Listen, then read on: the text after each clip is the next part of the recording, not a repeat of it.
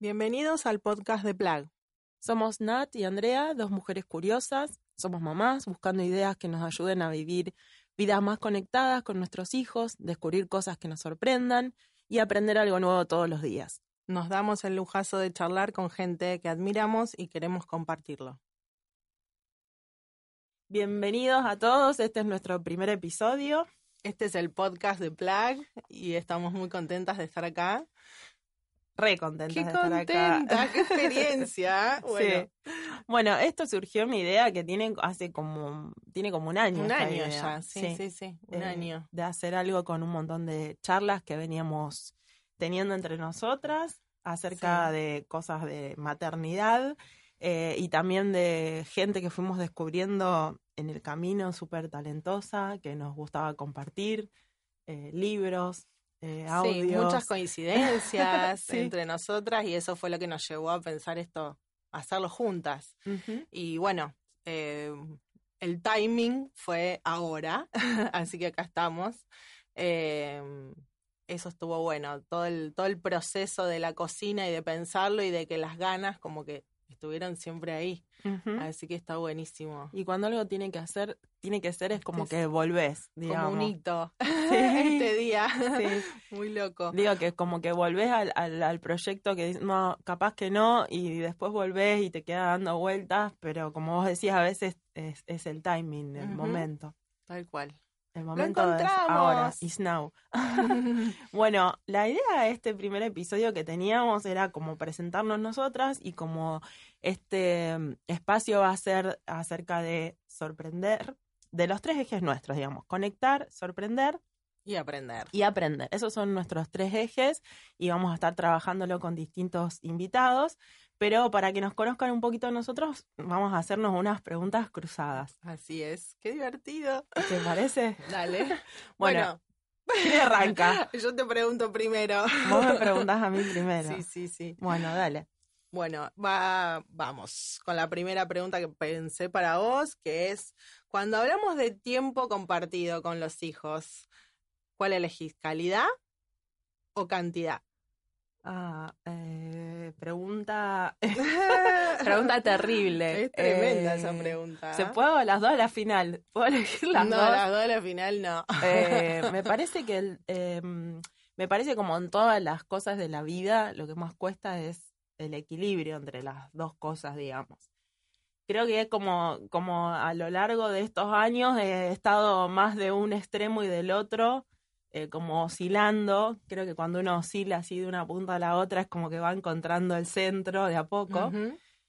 En algún momento pensé que la cantidad era súper importante y traté de elevar al no, no elevar, de bajar a la mínima expresión todo lo que fuera el mejor tiempo para mí fuera de trabajo, eh, para estar mucho tiempo con ellos.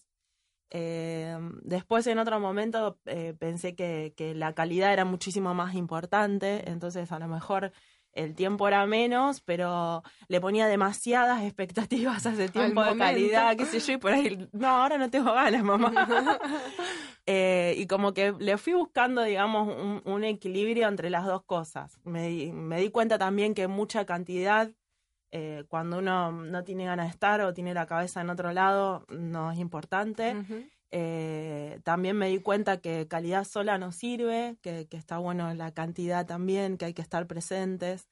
Eh, y a veces hay cosas, hay charlas que salen cuando estás, vos decís, ¿cómo te fue hoy en la escuela?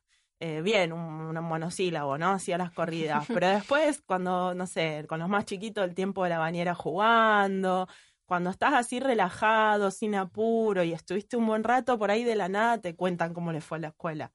Entonces, como que me parece que tiene que ser un, un mix, mix. entre las dos cosas, eh, lo mejor que le salga a cada uno y, y también que los chicos son muy diferentes y defecto, defecto, defecto profesional, digamos, yo como que siempre pienso en lo, cuando uno habla de empresas, factores claves de éxito, ¿no? Y pienso, bueno, hay cosas que para un chico son súper importantes y, y, y, y ese tiempo de calidad que sea a lo mejor un poco a medida de cada uno, ¿no? Y de lo que a ellos les interesa, que a veces no es lo que a nosotros más nos sale Claro, O sí, o lo que están interesa. disponibles ellos en ese momento. o con ganas de hacer.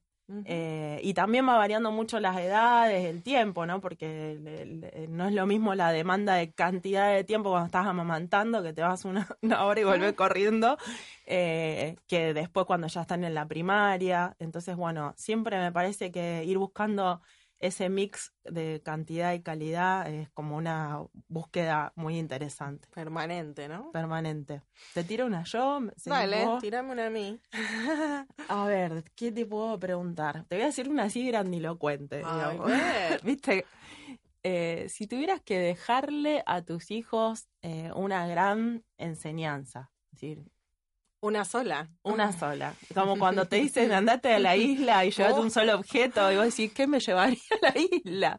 Eh, bueno, si le tuvieras que dejar una enseñanza, que, que algo les quede.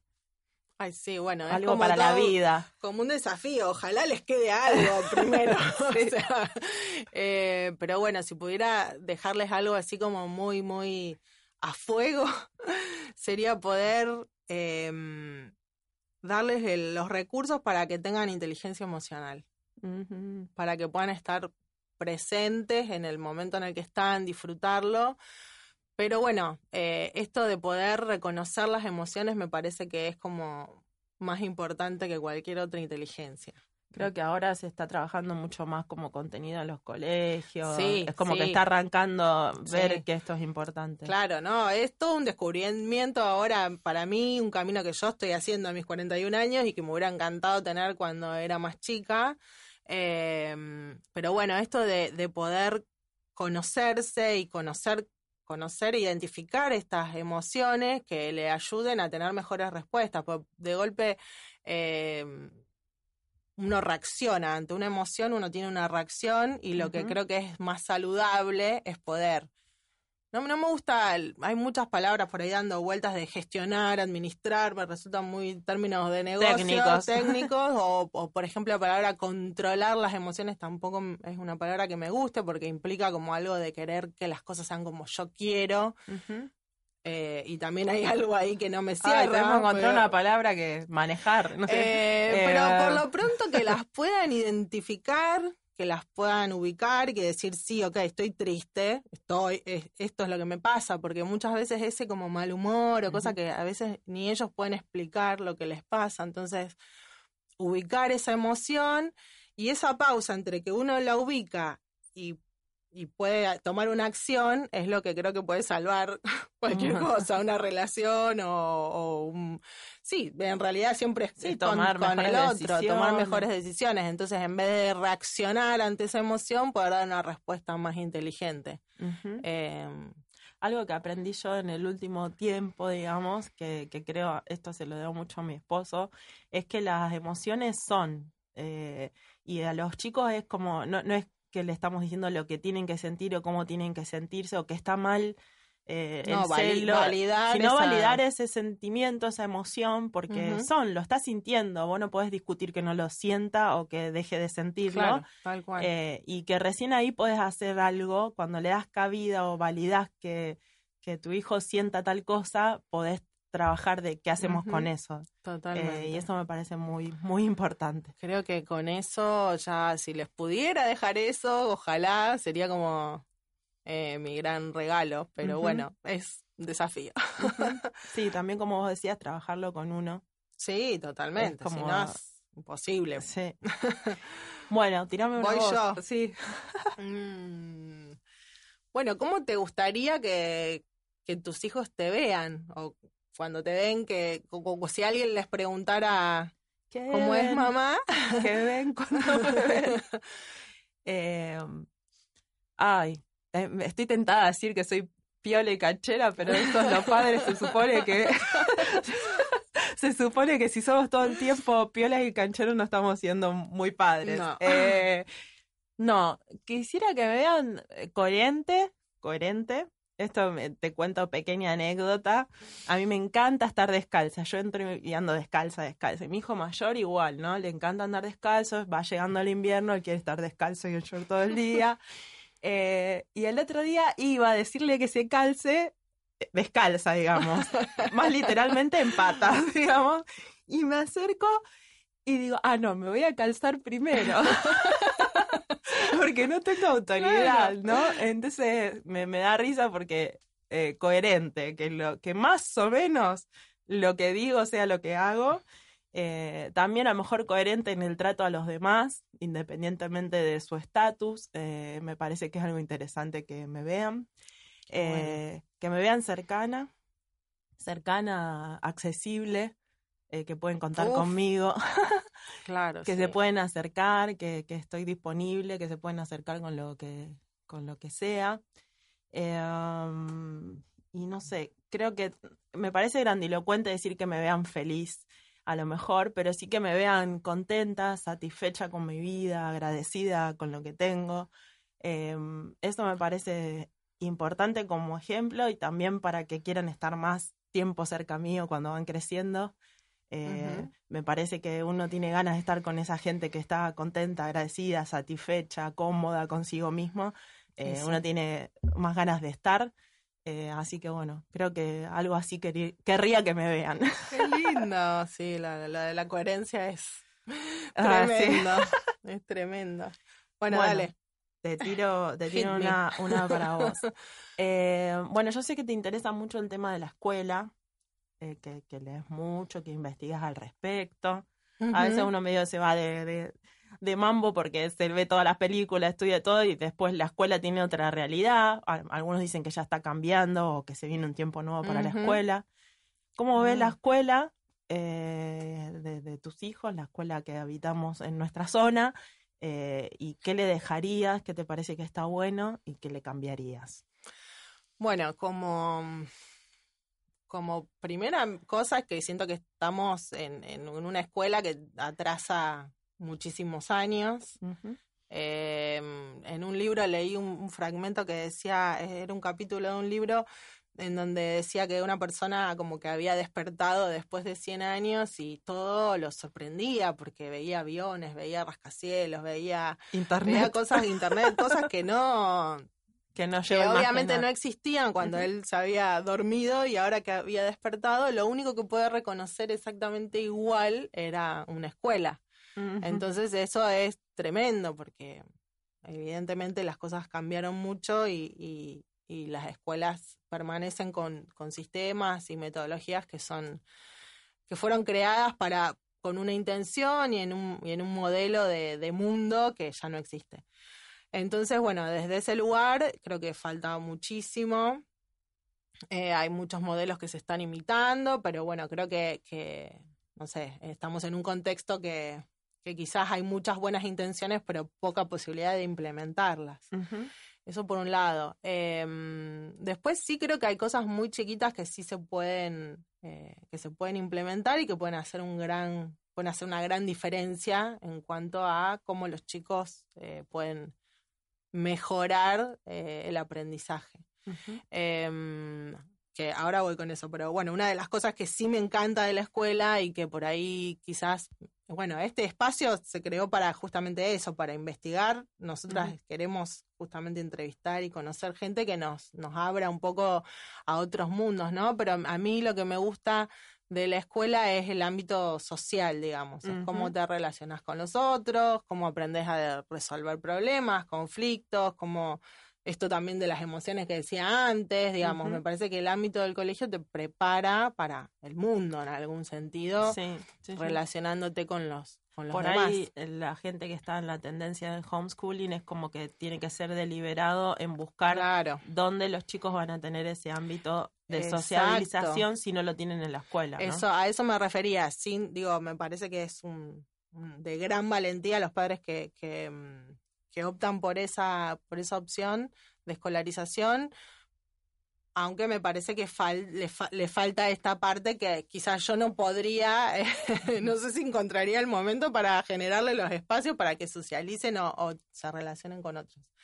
Y después con respecto a, qué cosas cambiaría o si pudiera, no sé, abrir una campaña para que los colegios implementen es esto del movimiento. Eh, como el movimiento muchas veces ayuda a los chicos a, pensar mejor. Eh, tenemos, bueno, tenemos dos sentidos que, bueno, ojalá podamos traer a alguien que lo explique más técnicamente que yo, pero tenemos dos sentidos que son muy importantes, que son el propioceptivo y el vestibular, y cuando el movimiento estos sentidos se integran mejor y básicamente hacen que podamos pensar mejor, que podamos elevar los eh, niveles de atención, por ende vamos a, poder captar mejor los aprendizajes. Entonces, esto de tener a los chicos sentados mucho tiempo, obligándolos a concentrarse durante periodos muy largos de tiempo sin que ellos puedan usar su cuerpo, bueno, Ken Robinson dice en una de, sus charlas o libros que mm, el cuerpo no es un transporte para la cabeza, sino que, nosotros tenemos que poder integrar nuestro cuerpo a todas las actividades que, hacemos. Entonces, Em, Pensaba en uno mismo también a veces cuando, no sé, tengo que resolver algo, eh, que como que no me puedo quedar quieta pensando, o sea, me, levanto de la compu del escritorio, camino, esto de que a veces cuando salimos a caminar viene como la solución bueno, algunos colegios están implementando esto se llaman recreos mentales y tienen que ver con a lo mejor o hacer un pequeño baile en el medio o eh, no sé, hacer alguna actividad que, sea de contar rápido, o sea, algo que si bien está relacionado, pero los saca un minuto de la actividad formal y después vuelven y están notando como grandes cambios. grandes cambios, como que ellos pueden volver con más interés, con más, con, despejados, entonces eso está... Los ayuda a aprender y los ayuda a, pensar. Eh, bueno, ¿tenés alguna más para eh, mí? Más. Bueno, ¿qué actividades así en lo cotidiano sentís que te conectan con, tus hijos? Eh, bueno, hay, tenemos varias cosas, pero me parece que hay cosas que le gustan más a ellos y cosas que me gustan más a mí y que compartimos. Bueno, todo lo que sea arte, no, no, no me molesta abrir las témperas y enchastrarnos y, qué sé yo. Eh, todo lo que sea arte nos conecta mucho a los tres. Eh, Lego, somos re fan de Lego. En, casa también. En todas sus etapas, ¿no? El más chiquito duplo, el otro. eh, así que tenemos muchos Lego, armamos, desarmamos. Eh, bueno, también patear la pelota. Yo tengo todos hermanos varones y bueno, me gusta mucho patear la pelota. Eso también nos, nos sí, Yo también tengo unos futboleros, así que hay que patear. no eh, queda otra. Me doy cuenta que a veces ellos se ponen a hacer cosas conmigo que me gustan más a mí, como que pasamos un buen momento y después yo creo que estamos todos pasando la bárbara y me dicen, bueno, ma, ahora vamos a hacer algo que nos guste a nosotros. es decir, bueno, lo estaban haciendo, pero como a ellos les gusta estar conmigo, a veces hacen cosas también que me gustan a mí. Eh, y bueno, me parece importante esto que vos dijiste, fully present, estar completamente presente en esos momentos, que 15 minutos sin celular en mano, mirando a los ojos y prestando atención, eh, garpa un montonazo en cualquier actividad que estemos haciendo. Y un momento muy íntimo que tenemos y, y, muy es, es, la noche y los cuentos, ¿no? Los, libros, leer, me toca a mí, yo elijo la lectura, el más grande que le lea al más chico, eh, y a ellos les gusta mucho que yo invente. Me invento, a veces mi marido me, graba por detrás de la puerta, porque me gusta mucho inventar, historias. entonces va ellos. un libro en el futuro sobre eso. ellos a veces ponen los personajes y ponen un personaje cada uno que no tienen nada que ver y como que yo los linkeo en una misma historia. Y esa es una actividad que nos encanta, que me, me sorprende que un año después se acuerden de una historia de ese tipo. Que inventaste. Sí, que ellos le dicen un cuento contado con tu boca. Quedó la frase. Así que bueno. Yo estoy con un conflicto porque paso mucho tiempo arriba del auto, entonces últimamente estamos teniendo charlas épicas arriba del auto. que lo mira por el espejito. Lo mira por el retrovisor, pero bueno, me está costando mucho esto de encontrar los, los momentos y los espacios. La noche a veces llega, no, no, no, hoy cuento no hay, vamos a dormir y es como que mi, es mi realidad hoy, pero bueno, buscándole la vuelta. Algo que está bueno que, que, digamos, porque tiene que ver con este espacio y, creo que con nosotras también, eh, que vamos aprendiendo es dejar de lado el, perfeccionismo de lo que sería la madre ideal, el, educador ideal, el, eh, y lo posible y poder ir mejorando desde lo que hay porque bueno, también esta, esta, las charlas épicas en el auto están buenísimas. También podría ser dos personas desconectadas, él atrás con el iPad, vos con tu audio, con tus auriculares en una conversación y todo el viaje ese se desperdició.